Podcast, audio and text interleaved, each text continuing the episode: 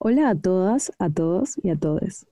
Les damos la bienvenida al segundo episodio de nuestro podcast Se vale soltar. Como siempre, aquí estoy yo, Male. Y yo, Jesús. Y bueno, queremos aprovechar primero para agradecerles a los que a las y los que escucharon el primer podcast, el primer episodio de nuestro podcast. Y obviamente también a los que están en el segundo, ¿no? Claro. Muchísimas gracias a todos los que nos están acompañando y también en nuestra página de Instagram. La verdad es que lo apreciamos muchísimo y, bueno, esa es la idea, ¿no? Que, que, otras personas también puedan conectar con lo que nosotros estamos hablando y viviendo. Exacto. Y creamos esa comunidad de gente vulnerable. Sí, esa, esa es la idea. ¿no? Esa es la idea. Ok, bueno, antes de empezar el, el a, entrar en tema el día de hoy, uh, vamos a hacer nuestro acostumbrado chequeo emocional, ¿parece? Uh -huh. Sí. Eh, ¿Cómo estás, Vale, hoy? Ok, ¿cómo? Eh, eh, bueno, estoy sentada. Pero ¿Cómo te siento, sientes? Ajá. Me siento... Eh, no tengo una palabra para, para explicar esto, porque estoy revuelta emocionalmente. Ok. Este, así que no sabría como específicamente una emoción ahorita mismo. Definitivamente estoy animada y emocionada. Ok. Esto sí es algo que me, que me trae emociones placenteras.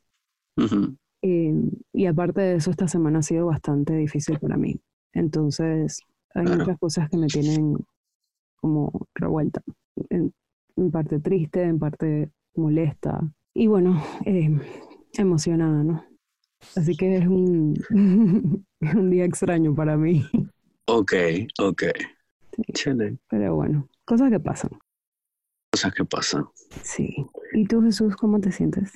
Yo, um, honestamente, me, ahorita mismo me siento como un poco, no sé si la palabra adecuada es despersonalizado. O sea, me siento como un poco desconectado.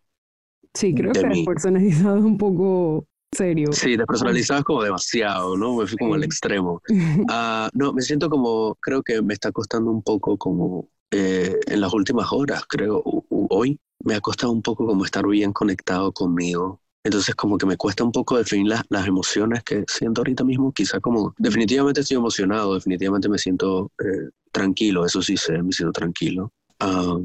Y me siento feliz de que, en general, me siento feliz por, el, por la buena bienvenida que ha tenido nuestro podcast, pero al mismo tiempo yo como individuo y al mismo tiempo. Y al mismo tiempo me siento no sé creo es, es que sí creo que la, la mejor palabra para describirlo es que estoy un poco desconectado de mí. No sé si ¿Tú dirías que es como, sorry, es que mientras estabas diciendo estaba pensando, como que te está costando estar presente en el aquí y ahora? Exacto es eso es como que eh, exacto desconectado del aquí y ahora estoy como como eh, he estado pensando cosas de- del pasado y más que nada del pasado. En, en alguno de los posts de Instagram pusimos esto de que a veces vivimos en el pasado en el futuro y ahorita mismo siento que estoy como en el pasado. Y, y bueno, tiene sentido porque últimamente he estado procesando cosas eh, sobre mi pasado, traumas y demás.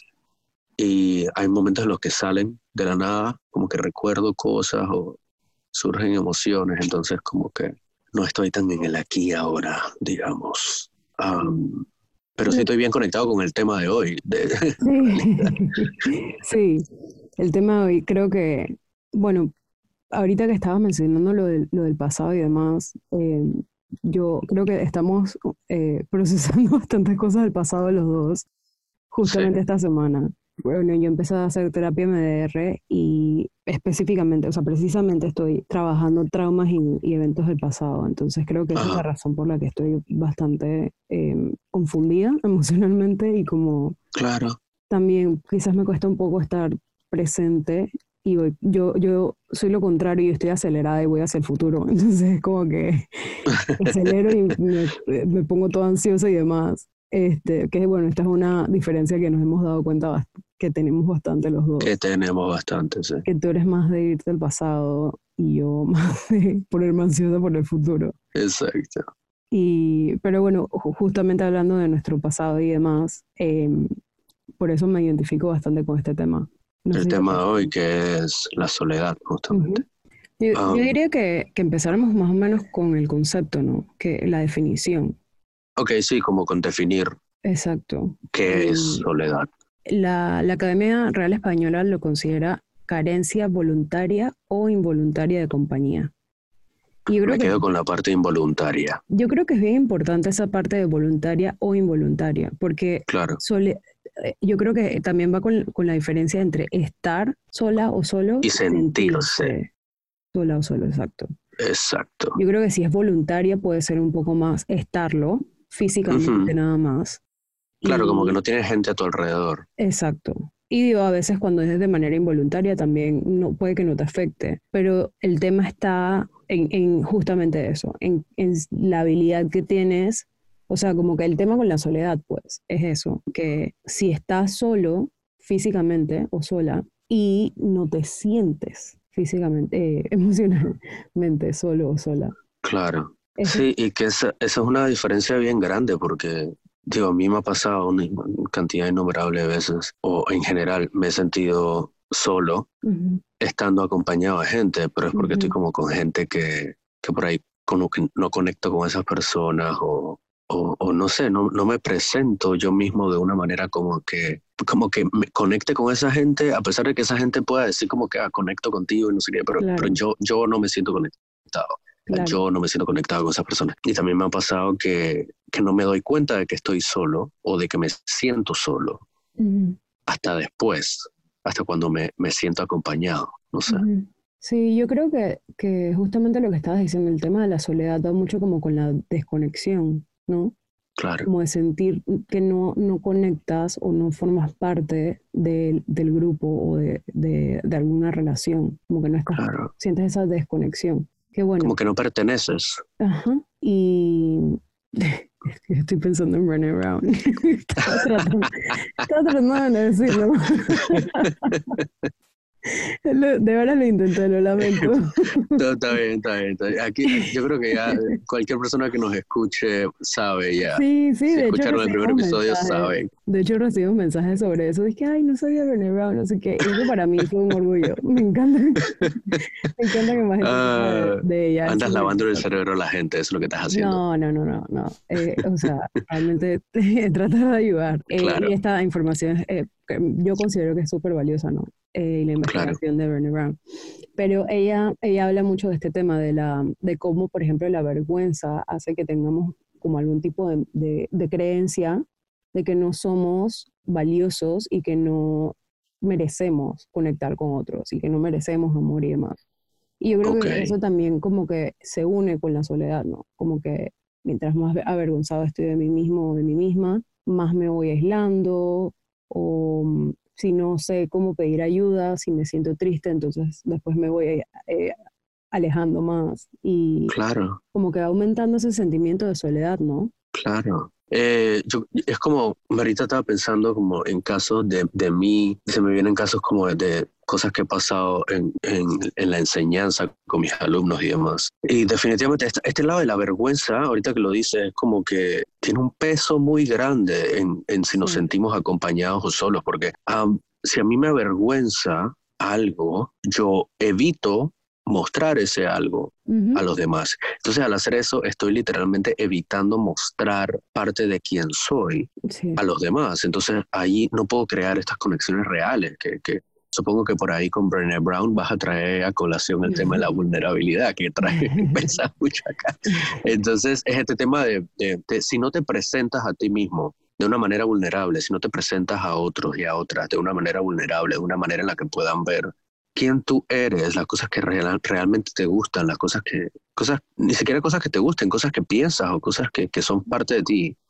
Si te avergüenzas de esas cosas, no las vas a presentar al mundo. Y lastimosamente yo creo que una, una parte importante y que requiere bastante coraje y bastante valentía es que si queremos no- estar solos, Ujú. nos toca presentarnos al mundo, nos toca mostrarnos al mundo. Exacto. Y para eso lo primero que hay que hacer es aceptarnos, ¿no? Sí, y conocernos, pienso. Y pienso que claro. antes de aceptarte tienes que conocerte, ¿no? Porque Claro. no puedes aceptar a lo que no, que no conoces. Y si tienes como Y- toda esta maraña de sentimientos y de no sé quién soy y como todas estas dudas, eh, va a ser más difícil aceptarte y amarte y- Claro. y, tratarte mejor, ¿no? Y a veces uno piensa que se conoce. Sí, A mí me, me- me- me pasó por mucho tiempo, como yo, yo tenía esta idea de que soy de una manera y después descubro que no, claro. y es un poco extraño.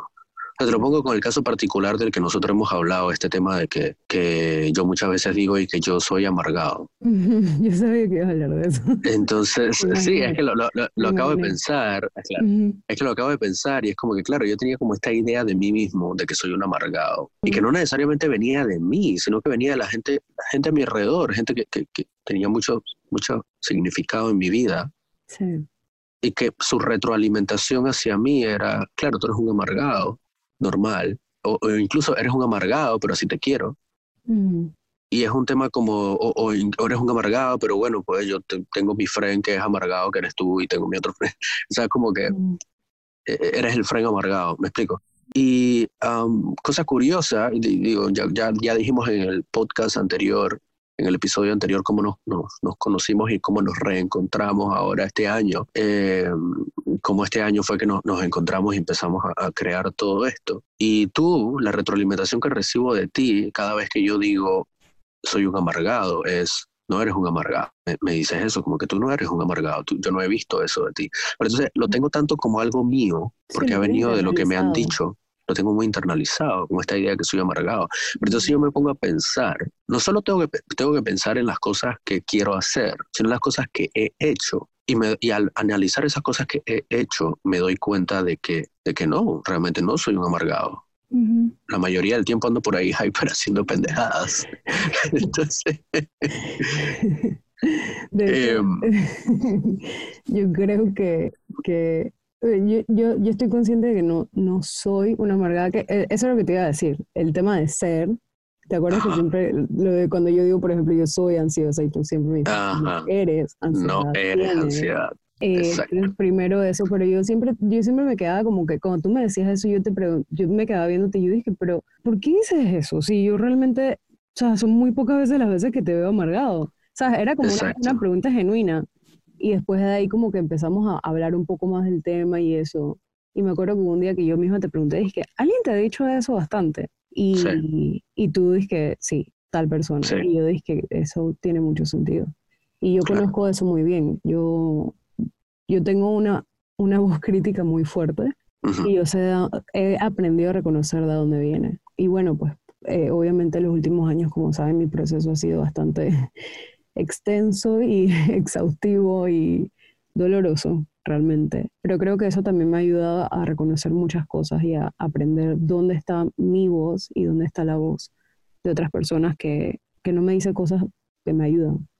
Claro. Esa voz Y es que y es que internalizamos esta voz crítica, o sea, hablamos de esta, de, eh, eh, es interesante si te pones a pensar en esos momentos en los que piensas mal sobre ti mismo o sobre ti misma, detenerte un poco y pensar, ok, ¿soy yo o soy otra persona? Yo recuerdo cuando tú me hablabas de tu voz crítica y tú me decías muy claramente que, tú, que era la voz de esta persona, ni siquiera era tu voz, sino que era la voz de esta persona particular que, que, te, que te está tirando, echando palo encima. Y a mí también me pasa, me pasa lo mismo. O sea, yo, yo, yo sí eh, hice ese ejercicio a raíz de que tú me, me comentaste esto hace tiempo. Y yo hice el ejercicio y entonces me di cuenta que, claro, la voz que estoy escuchando que me dice no eres suficiente o que me dice eres un amargado, usando ese caso en particular, no es mi voz, es la voz de alguien más que me dijo eso en algún momento y que yo lo internalicé ahora. Entonces ahora yo me vivo, me ex- eh, eh, mi experiencia sobre mí mismo está teñida de esa voz, que no es mía. Y entonces después pasan cosas como que, ok, yo me puedo aislar, por ejemplo, de gente por, por pensar, van a pensar que soy un amargado. Sí. Entonces yo ni siquiera intento interactuar con esa gente. Y, y- y eso genera en mí es más este, este sentimiento de soledad. Pues claro, si yo soy un amargado, entonces que solo conecto con gente amargada o tengo que conectarme con gente que es muy happy. ¿Cómo es la cosa? O sea, ¿qué- qué- ¿cuál es mi gente? Pero entonces es como que, wow, esa voz ni siquiera viene de mí. Ni siquiera soy yo diciéndome soy amargado, ni siquiera soy yo reconociendo, entre comillas, que soy amargado. Es una cosa que se creó en mí a raíz de inputs externos. Sí, de, de esa influencia. Y mira que me llama la atención porque, de hecho, cuando estábamos hablando de este tema anteriormente, nunca habíamos hablado de, de, la vergüenza, no habíamos tocado eso. Y ahora que, que actually nos pusimos a grabar, em, hemos sacado todo este lado y de, de, la vergüenza y de la desconexión y demás. Y yo creo, yo creo que tiene mucho que ver con la soledad.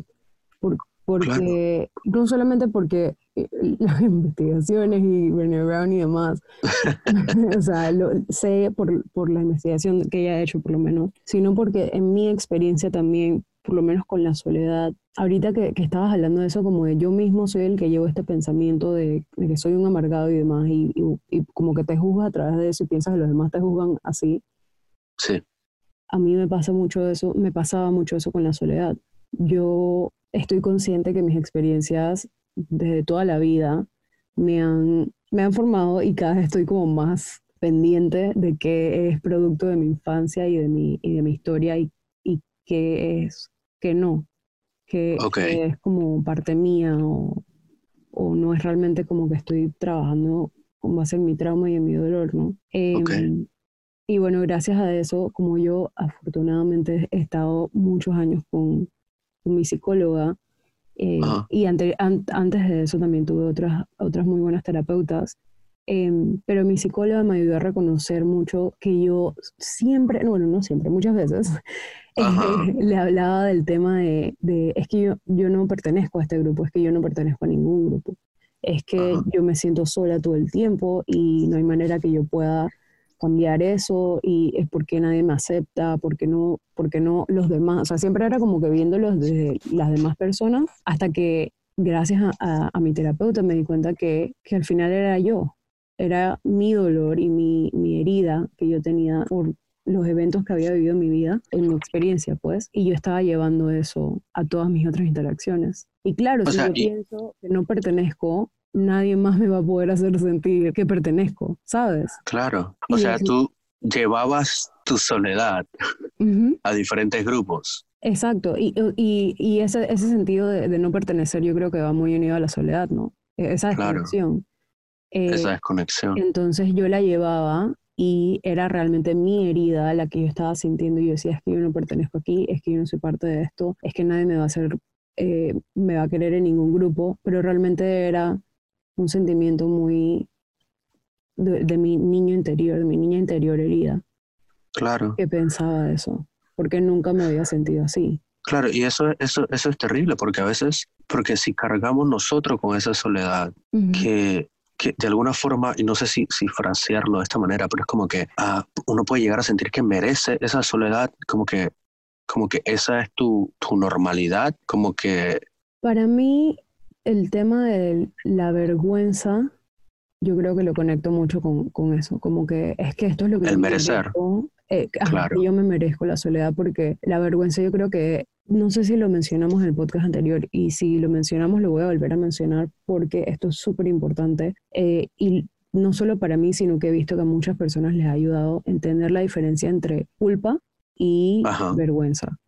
Culpa es hice algo mal o hice algo que preferiría no haber hecho, voy a pedir disculpas, o sea, voy a, voy a hacer lo correcto, pedir disculpas y tratar de no hacerlo de, nuevo. En cambio, la vergüenza es hice algo que no estuvo bien, hice algo mal em, y por eso soy algo malo. Eh, no merezco afecto, porque yo, yo soy malo, yo no, no funciono, yo soy peor que No sirvo.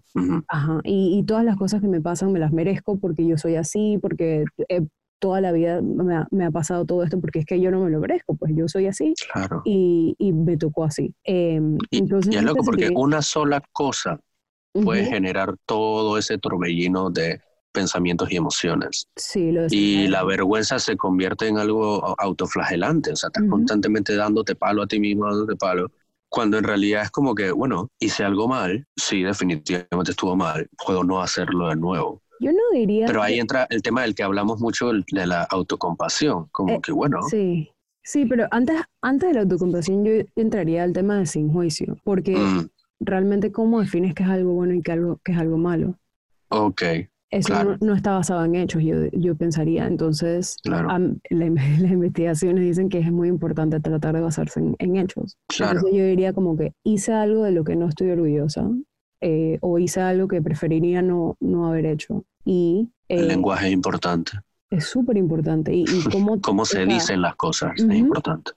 y los pensamientos influyen en nuestras emociones. Entonces, Sí. obviamente, si, si haces algo y después empiezas, es que yo siempre me equivoco, es que yo, yo soy así, yo sabía que no debía haberlo intentado, yo sabía que este grupo nunca me iba a aceptar porque yo soy la rara o yo soy diferente, etcétera, etcétera, etcétera, te vas con eso y al final, obviamente, no vas a querer intentar entrar en ningún grupo. Nada. Si eso Quedas que en este desamparo aprendido.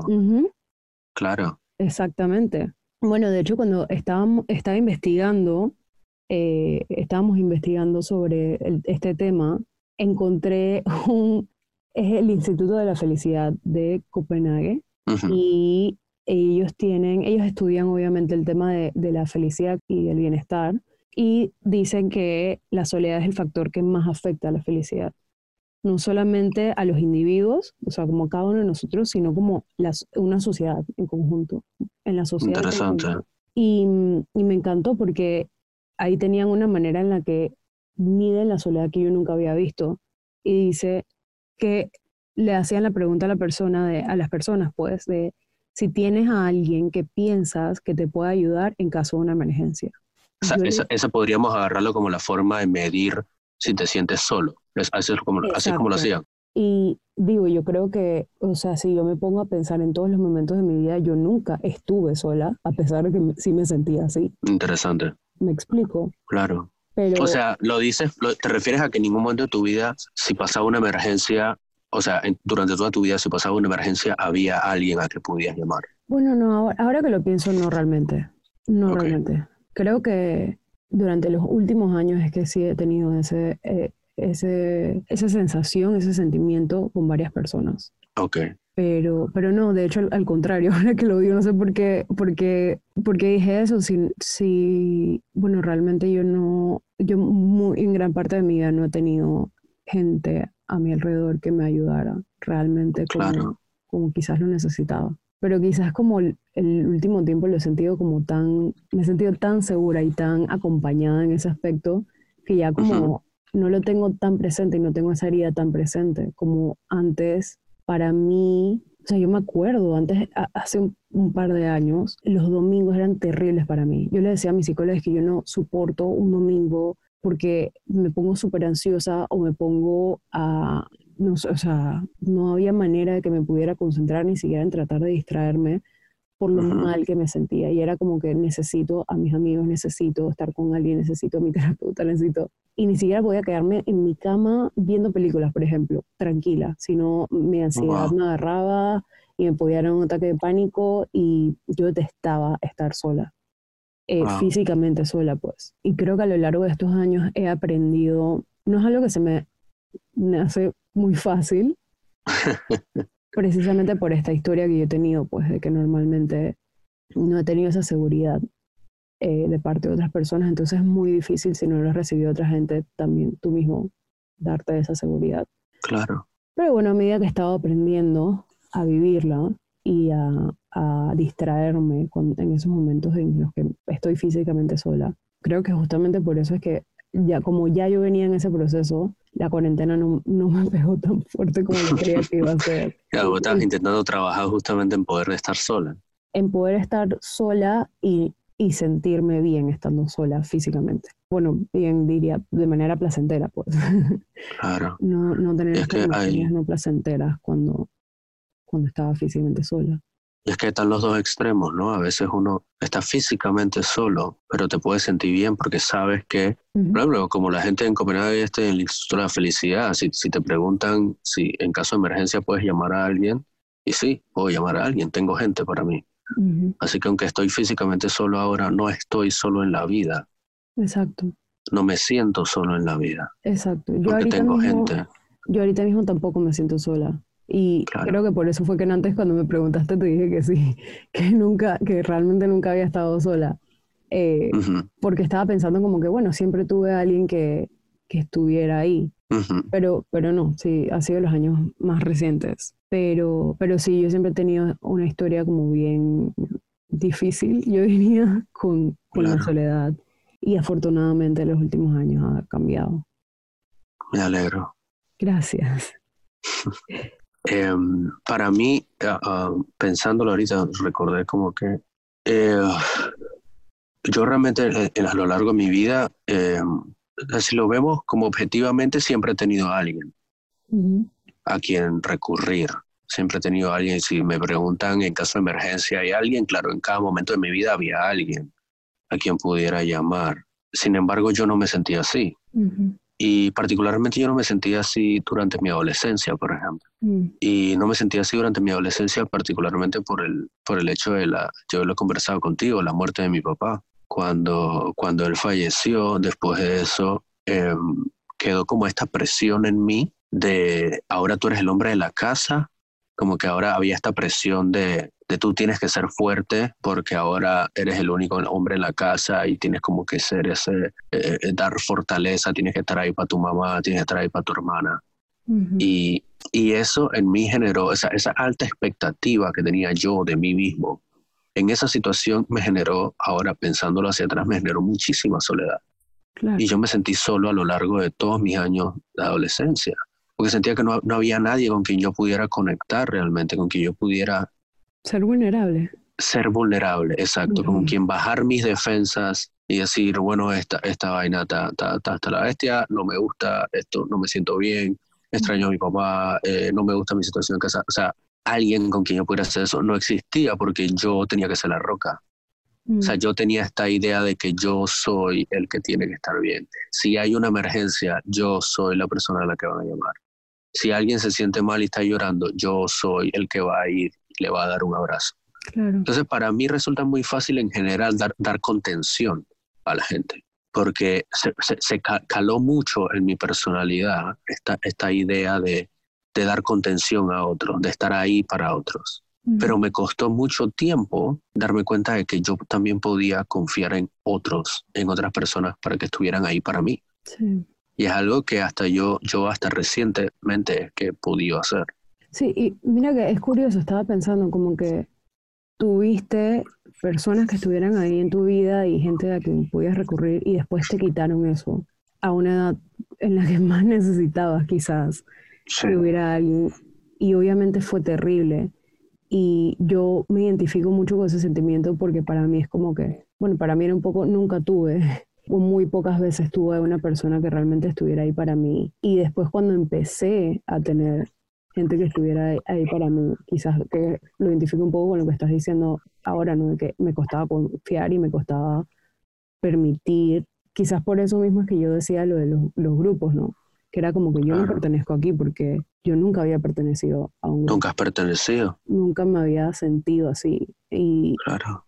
y yo creo que es muy difícil cuando, cuando te sientes así realmente solo, volver, o sea, salir de ese hueco. Claro. y me viene a la mente ahorita, me viene a la mente ahorita, a nosotros nos escribieron en, en, Instagram que hicimos para que nos hicieran preguntas sobre temas para hablar en el podcast. Y recuerdo que alguien preguntó, cuando estás tan acostumbrado a lo malo, que te cuesta aceptar algo bueno. Yo creo que eso pasa mucho con la soledad. Quizás a veces estamos tan acostumbrados o nos metemos tanto en nuestra cabeza la idea de que estamos solos, de que estamos solos, de que nadie nos va a acompañar, de que nadie nos puede entender, nadie eh, eh, va a comprender lo que estamos pasando, que cuando llega un grupo de personas o cuando llega una persona, lo rechazamos, porque sentimos esto se siente bien y yo no merezco esto. No estoy acostumbrado a sentirme bien. Mi normalidad es que me siento mal y me siento solo. Así que esto que es nuevo, no, no puedo confiar en eso, porque seguro solamente me va a decepcionar. Y da miedo. Y da miedo. Da miedo porque es algo nuevo, ya estoy acostumbrado. Es como tú decías lo de la indefensión aprendida. O sea, ya estoy acostumbrado a esto, ¿para qué voy a intentar algo nuevo? ¿Para qué me voy a arriesgar? ¿Para qué me voy a arriesgar? Exacto. Y yo creo que por eso, para mí, el tema de Bernie fue tan importante, porque claro. exactamente es que para sentirte plenamente, eh, o sea, para vivir plenamente y para conectar con otras personas y sentir que perteneces y demás, tienes que arriesgarte. Tienes que. Y yo creo que nunca quizás nunca o, la mayor parte del tiempo, no es algo que necesariamente es, algo cómodo, no es que con el tiempo se va haciendo como más cómodo ser vulnerable, porque siempre hay esos momentos en los que la incertidumbre es como que, wow. Pero es que es, mucho a veces, pero yo creo que el tema de saber lo que está del otro lado, lo que puedes ganar. O sea, por ejemplo, no sentirte solo.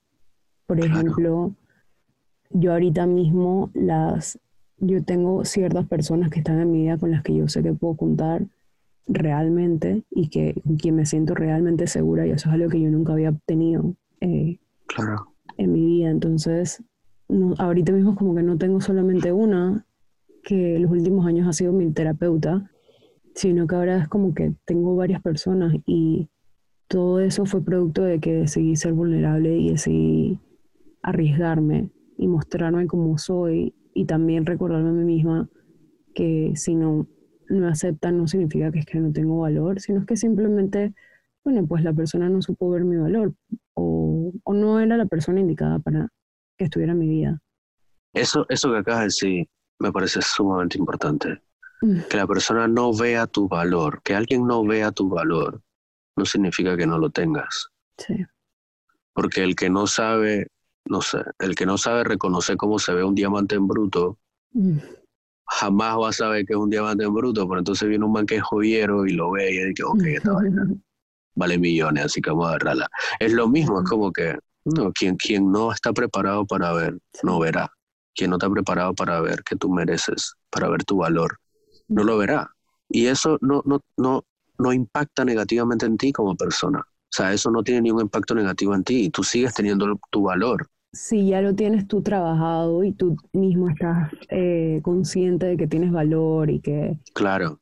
y que no importa lo que lo que piensan otras personas simplemente por, por ser mereces eh, y perteneces a, a, la humanidad y a, grupos y, y, mereces amor y mereces cosas buenas no que era lo que hablábamos la vez pasada en el podcast anterior. Y si ya tú tienes eso bastante claro, es como que si tienes la base firme, no importa lo que pasa alrededor.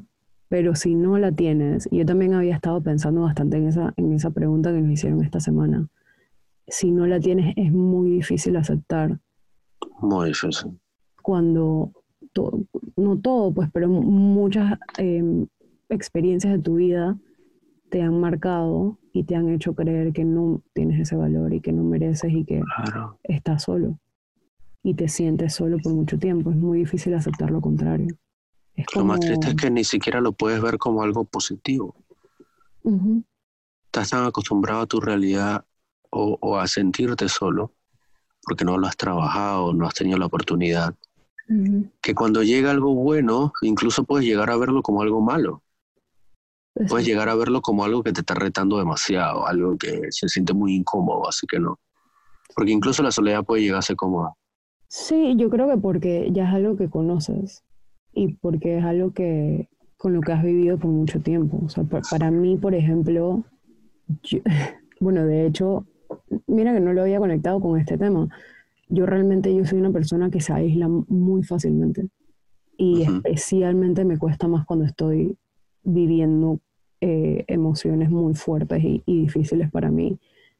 estaba tan acostumbrada a que yo tengo que salir adelante sola y que tengo que, vivirlo em, y buscar los recursos o lo que sea conmigo misma y ya, que ahora cuando, cuando he tenido gente y cuando, por ejemplo, te he tenido a ti, muchas veces he sido como que te he alejado o, o me cierro completamente o es que no, no, no quiero que me, o sea, no, no puedo. Y y te aviso después de que pasó, pero no, me, me cuesta mucho aceptar, aceptar que, neces que está bien pedir ayuda, me cuesta mucho, por ejemplo, y aceptar ayuda y aceptar que, que me acepten, ¿sabes? Como que suena súper extraño, pero claro, depende de lo que, a lo que estás acostumbrado, o sea. Exacto. Para mí ya yo sé que yo puedo confiar en mí mismo. Yo no sé de los demás porque nunca he tenido a alguien en quien podía, con quien podía contar y confiar la mayor parte del tiempo. Claro. Entonces, yo creo que por eso se hace muy difícil, ¿no? Se hace difícil porque los seres humanos somos seres de costumbres. Y incluso si te acostumbras a estar solo, te, acostumbras. Y cualquier cosa que te salga de, esa costumbre se siente amenazante. Se siente como que es algo que viene a romper tu tranquilidad. Exacto. Y la realidad es que si te arriesgas un poco, si te atreves a ser vulnerable, si tienes ese coraje, esa valentía, los beneficios pueden ser enormes. Sí. Yo creo que ahorita eso me recuerda un poco eh, cuando trabajamos en, en DBT, en la terapia dialéctica conductual, hablaban de hacer cosas que sean un reto para ti, pero que no sean como demasiado reto. O sea, que sí sea como un, poquito difícil, un, un, poquito, o sea, no sea algo muy fácil, pero tampoco que sea algo que te cueste demasiado. O sea, yo, yo pienso, por ejemplo, para mí sería de que, ok, tengo, estoy estresada porque tengo que entregar muchas cosas de la universidad, por ejemplo, y estoy consciente de que me haría bien hablarlo con alguien. Em, eso sería un reto para mí, pero no es algo demasiado fuerte como, por ejemplo, estoy teniendo, no sé, una crisis de, de soledad o de tristeza y siento que no puedo con nadie, no sé qué, y en ese momento voy a intentar buscar a alguien. Si yo no he podido hacer primero lo, lo, lo que dije antes, de, de, salir como de mi zona de confort un poquito, no lo voy a lograr con algo tan grande y al final me voy a sentir peor y voy a decir es que por eso es que yo no, o sea, eh, para que siquiera lo, lo intento, ¿no? Yo creo que lo importante es saber como que cosas que sean un, un, reto para ti, pero que también sabes que puedes hacerlas y que no te van a a o sea, a, hacer causa como de, que te latigues más o que te sientas peor contigo, ¿no? Yo creo que, yo no sé si nosotros hemos hablado, ahorita lo, pensé, no sé si sale un poco de tema, pero um, no sé si lo, hemos hablado, creo que sí, hasta cierto punto. ¿Cómo uno, o sea, qué efectos tiene esa soledad en uno? ¿Cómo, cómo tú manejas esa soledad? que puede ser tanto, ¿cómo te afecta y cómo lidias con ella? No sé, como que, puede ser consciente o inconsciente. Yo, yo, yo, por ejemplo, hay veces que no me doy cuenta de que estaba, me sentía solo y que estaba lidiando con esa soledad de una manera que no era positiva para mí hasta después. Después me daba cuenta que, oh, estaba haciendo esto porque me sentía solo, estaba buscando no sé qué apego, lo que sea. Claro. Y era porque me sentía solo. Y en lugar de recurrir a la gente que yo sé que me da seguridad, recurría a cosas eh, no positivas, cosas externas, exacto. Entonces, bueno, eh, de lo que te estaba diciendo, de lo que, de lo que, porque como saben, yo soy la que investiga demasiado, así que eh, lo que encontré del Instituto Este de la Felicidad de Copenhague eh, es que hablan de, por ejemplo, los jóvenes son los que más amigos tienen, amigas y amigos tienen, y también son los que más solos y solas se sienten. Eso tiene mucho sentido. Eso tiene mucho sentido, pero, pero también es como contradictorio, ¿no? Como que no, ¿de dónde viene esto? ¿Sabes que, yo diría que no es contradictorio? Mm. Yo diría que tiene perfecto sentido porque, o sea, yo, por ejemplo, a mí me pasa en mis clases, yo le pregunto a mis alumnos, ¿quién eres?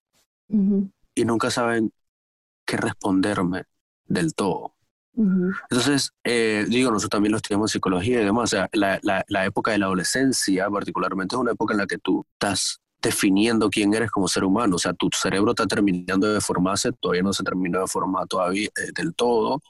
Eh, y estás ahí como que buscando cuál es tu identidad, buscando qué es lo que eres. Y claro, con el buscar qué es lo que eres viene mucha inestabilidad, viene mucha en un, paso un tiempo, seis meses emo, paso seis meses skater, paso seis meses, o sea, cosas diferentes. Y entonces, claro. o voy descubriendo cosas de mí que me gustan, pero veo que la gente a mi alrededor no, o intento encajar en cosas que no necesariamente eh, son las que a mí me gustan, y todo eso lleva a soledad. Si yo no, no encuentro un grupo de gente con el que conecto, me siento solo. Si yo busco conectar con un grupo con el que realmente no comparto gustos o preferencias, me siento solo también. Bueno, es que yo creo que ahí entra el tema de también hablar Brené Brown. es que, no sé, he aprendido demasiado con ella. Pero eh, eh, yo creo que lo mencionamos un poquito en el podcast pasado, el tema de encajar en vez de pertenecer. Y cuando tratas de encajar, no estás siendo tú mismo, estás em, como editándote a ti mismo y a ti misma para poder sentir que perteneces. Pero lo, lo, gracioso es que nunca vas a, sentir que perteneces porque no estás siendo tú mismo.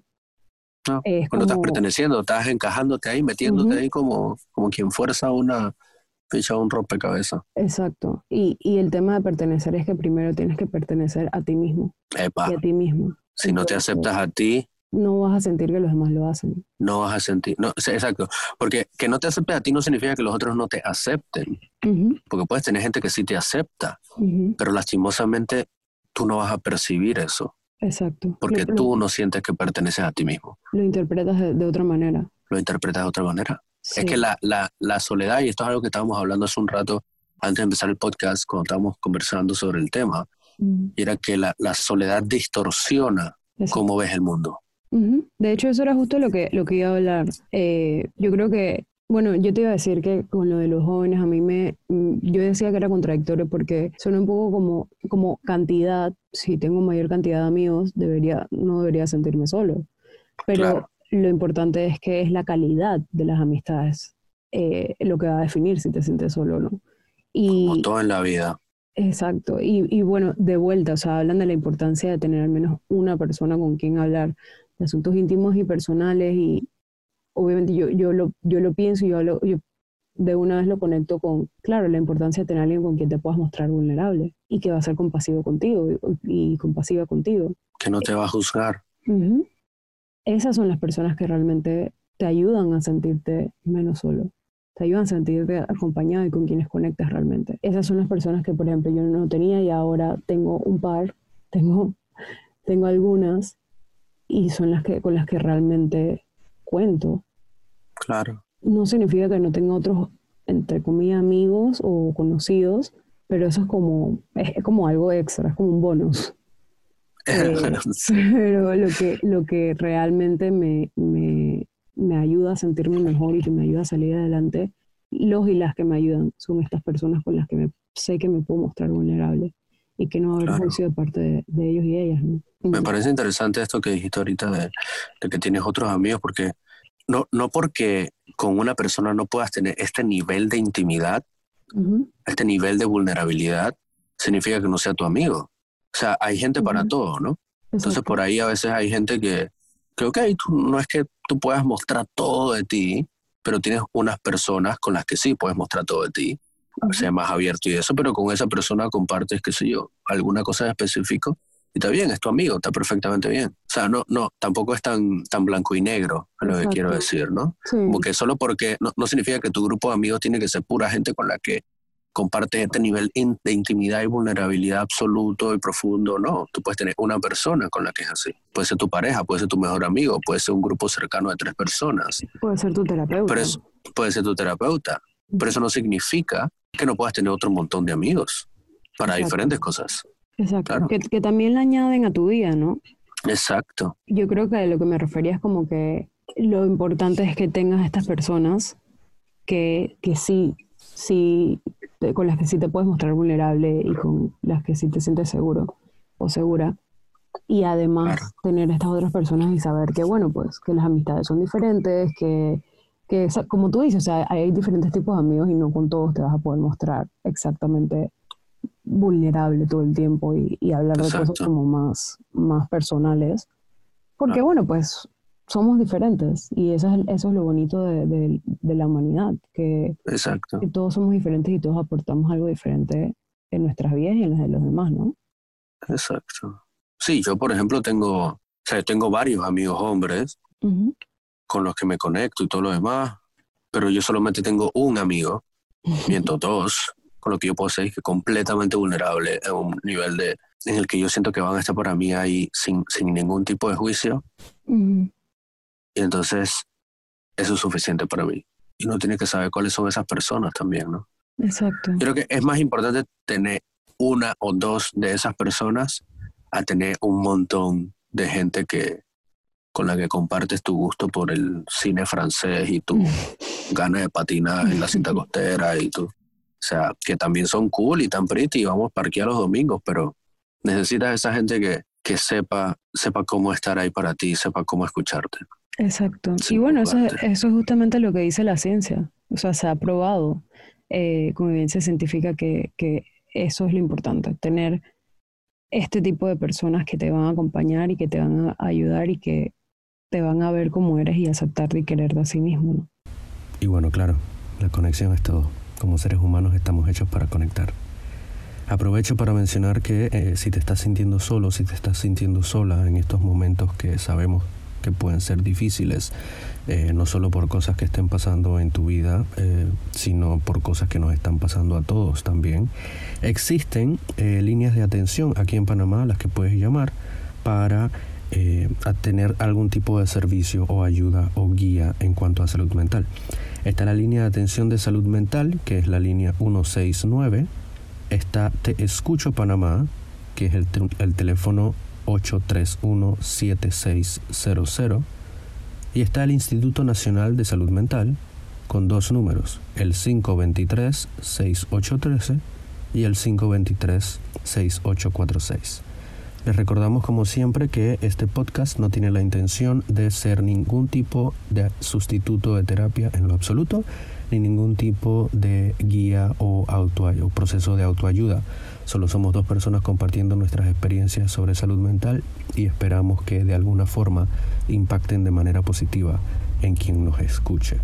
Te invitamos a escuchar el siguiente episodio ya que seguiremos hablando sobre la soledad. Quisimos hacer dos episodios ya que es un tema que nos parece muy relevante en este momento ya que todos estamos dentro de esta cuarentena juntos en esta gran soledad o gran distanciamiento, digamos. Así que te invitamos a escuchar el próximo episodio donde vamos a hablar un poco más sobre técnicas y otras cositas sobre la soledad.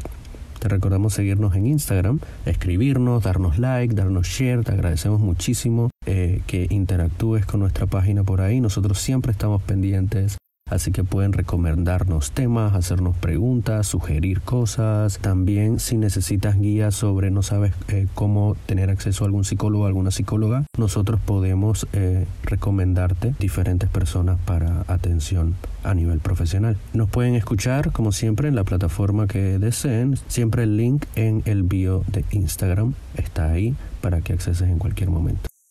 Gracias por escuchar este episodio de Se vale soltar y nos escuchamos en el siguiente. Chao, chao.